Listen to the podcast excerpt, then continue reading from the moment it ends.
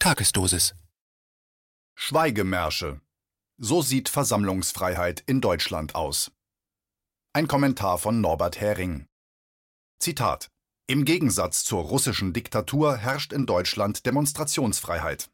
Wenn man sich an die Hygienevorschriften mit Maskenpflicht und Abstand hält, wird es beispielsweise in der Stadt Köln erlaubt, am 20.02.2021 einen stehenden Schweigemarsch am Heumarkt mit zehn Menschen durchzuführen. Die Stadt Köln zeigt damit deutlich auf, wie groß die Unterschiede zwischen Deutschland und den Schurkenstaaten Russland, Weißrussland, China oder Nordkorea sind. Zitat Ende. So beginnt eine Pressemitteilung der Initiatoren der Schweigemärsche. Ich beziehe hier keine Stellung für oder gegen die Proteste gegen die Corona-Maßnahmen. Es geht mir zunächst einmal darum, zu dokumentieren, wie weit wir schon sind. Wenn wir in der Tagesschau Bilder vom Vorgehen von Polizisten in Myanmar, Russland und anderen mehr oder weniger autoritär regierten Staaten gegen Teilnehmer nicht genehmigter Demonstrationen sehen, gruseln wir uns im heimischen Fernsehsessel und sind froh, dass wir in einer Demokratie leben, wo das Recht zu demonstrieren und die Regierung zu kritisieren selbstverständlich ist und geachtet wird, wo man nicht öffentlich zum gefährlichen Schädling gestempelt wird, wenn man anderer Meinung ist. Pustekuchen. Wenn man gegen die repressiven Maßnahmen der Regierung zur Eindämmung von Corona ist, dann hat man das Demonstrationsrecht weitgehend verwirkt. Will man einen Schweigemarsch mit Masken und Einhaltung der Hygienevorschriften mit bis zu 100 Teilnehmern organisieren, bekommt man Bescheide wie den folgenden vom 4. Februar. Sie legen einem nahe, im Hinblick auf den Eindruck in der Öffentlichkeit zu verzichten. Und wenn man doch demonstrieren möchte, dann möge man doch bitte nur maximal 10 Teilnehmer anmelden. Zitat des Bescheids vom Polizeipräsidium Köln, ZA 12, Versammlungsrecht. Zitat. Sehr geehrter Herr, Ihre Anmeldung einer Versammlung für den 20.02.2021 habe ich erhalten. Kürzlich wurde in der Ministerpräsidentenkonferenz mit dem Bund eine Verlängerung des allgemeinen Lockdowns bis zum 15.02.2021 beschlossen, da eine wirkliche Verbesserung der Pandemielage bisher nicht erkennbar ist. Die neue Corona-Schutzverordnung des Landes NRW sieht bezüglich Versammlungen nach dem Versammlungsgesetz keine Änderungen vor. Dies bedeutet, dass Versammlungen grundsätzlich möglich sind, solange der notwendige Mindestabstand eingehalten wird. Die Stadt Köln als Infektionsschutzbehörde kann über den notwendigen Abstand hinaus weitergehende Maßnahmen anordnen. Für Versammlungen nach dem Versammlungsgesetz war und ist dies in der Regel die Begrenzung der Teilnehmer und ein Aufzugsverbot. Bei der von Ihnen angemeldeten Versammlung mit dem Titel Schweigemarsch hat die Stadt Köln in der Vergangenheit, angemeldet von einer anderen Person, die Durchführung eines Aufzugs untersagt und die Teilnehmerzahl begrenzt. Während des derzeitigen harten Lockdowns erfolgt seitens der Stadt auch regelmäßig eine Begrenzung auf eine Teilnehmerzahl von lediglich zehn Personen. Die derzeitige Corona-Schutzverordnung gilt bis zum 15.02.2021. Es ist jedoch davon auszugehen, dass die Infektionsschutzbehörde auch über dieses Datum hinaus die Kompetenz besitzen wird, individuelle Maßnahmen anzuordnen. Dies geschieht jedoch frühestens dann, wenn auch eine Rechtsgrundlage vorliegt.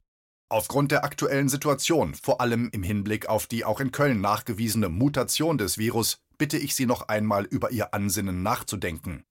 Ihr Vorhaben könnte einen negativen Eindruck in der Öffentlichkeit hinterlassen, der Ihrem Anliegen nicht dienlich wäre. Für außenstehende Personen ist es nicht nachvollziehbar, weshalb sich einerseits das Land in einem Lockdown zur Minimierung der Kontakte befindet, andererseits jedoch zahlreiche Menschen zu Versammlungen zusammenkommen. Bitte teilen Sie mir daher mit, ob Sie aus Rücksicht auf die allgemeine Situation und ein soziales Miteinander auf die Durchführung der Versammlung vorerst verzichten oder mit einer reduzierten Teilnehmerzahl von zehn Personen durchführen wollen.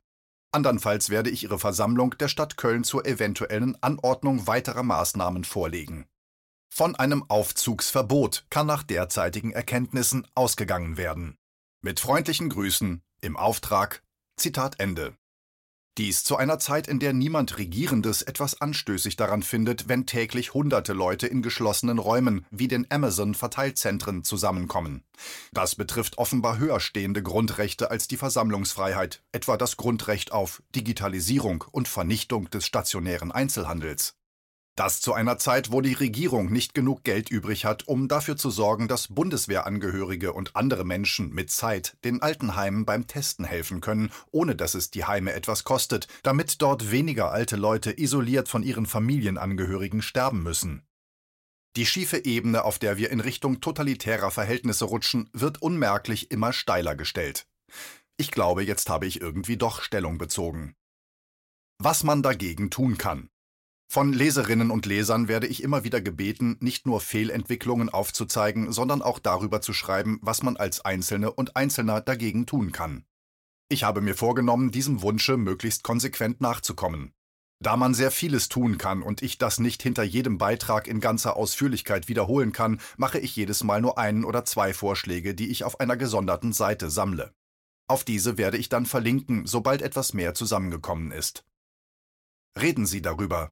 Zeigen Sie sich und anderen, dass Zweifler und Kritikerinnen nicht die Minderheit sind.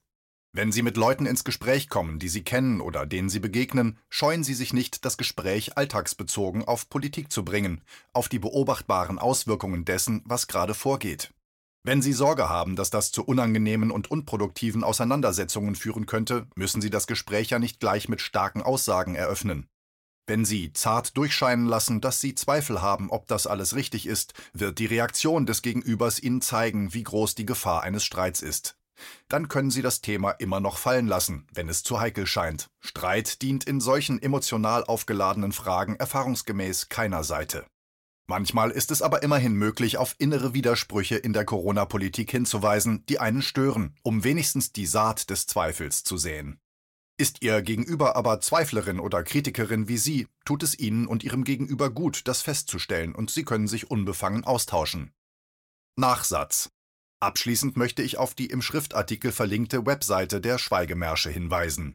Das tue ich ausdrücklich nicht, weil ich mir alles, was dort steht, zu eigen machen würde, sondern weil die Schweigemärsche auf eine, wie ich finde, problematische Weise von fast allen Medien ignoriert werden. KenFM ist crowdfinanziert und unabhängig. Leiste deinen Beitrag zu freier Presse und unterstütze unsere Arbeit finanziell. Wenn du zukünftig keine Beiträge verpassen willst, abonniere den KenFM Newsletter und installiere dir die KenFM App für iPhone und Android. Weitere Informationen auf kenfm.de/support.